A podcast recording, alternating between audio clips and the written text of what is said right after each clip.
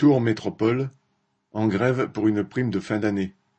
À partir du 2 mai, 150 à 200 travailleurs de la métropole de Tours ont été en grève. Ils demandaient une prime annuelle de 1500 euros et la mise en place de deux jours de pénibilité.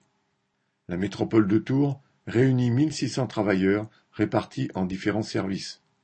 Collecte, propreté urbaine, espaces verts et gouttiers. Déjà l'an dernier à la même période, ils étaient plusieurs centaines à avoir fait grève treize jours, demandant une augmentation mensuelle de cent cinquante euros et une prime annuelle de 1500 euros. La métropole avait cédé en partie, accordant 120 euros mensuels et la promesse d'ouvrir les discussions sur le montant d'une prime annuelle début 2023, promesse qui est restée lettre morte. En début d'année, les travailleurs de la métropole se sont adressés à la direction par une pétition CGT qui a recueilli près d'un millier de signatures, sans avoir de réponse.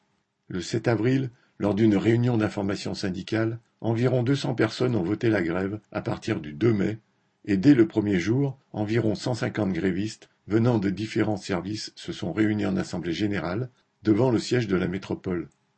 Les travailleurs refusaient d'accepter que le président de la métropole revienne ainsi sur ses promesses de l'an dernier. Retrouvant les méthodes de la grève de mai 2022, ils ont constitué des équipes de grévistes pour aller s'adresser aux collègues des autres services. Mercredi 3 mai, ces groupes de grévistes, essentiellement les équipes de 5 heures de la propreté urbaine, ont été renforcés par les équipes de 8 heures.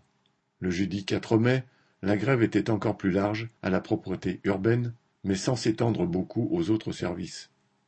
Les grévistes, appuyés par les trois syndicats mobilisés, CGT, CFDT, FAPT, ont alors appelé à se rassembler devant le siège de la métropole puisque celle-ci recevait une délégation. Une centaine de travailleurs ont répondu à l'appel et une délégation de vingt-trois grévistes a ainsi pu exprimer sa colère face aux promesses non tenues du président de la métropole, dans un contexte où tout augmente sauf les salaires. La métropole n'a cédé ni sur la prime de fin d'année, ni sur les jours de pénibilité, renvoyant à une réunion des maires le 22 mai. Le mouvement été suspendu pour prendre le temps de se préparer à être plus nombreux en grève à l'approche du 22 mai. Correspondant Hello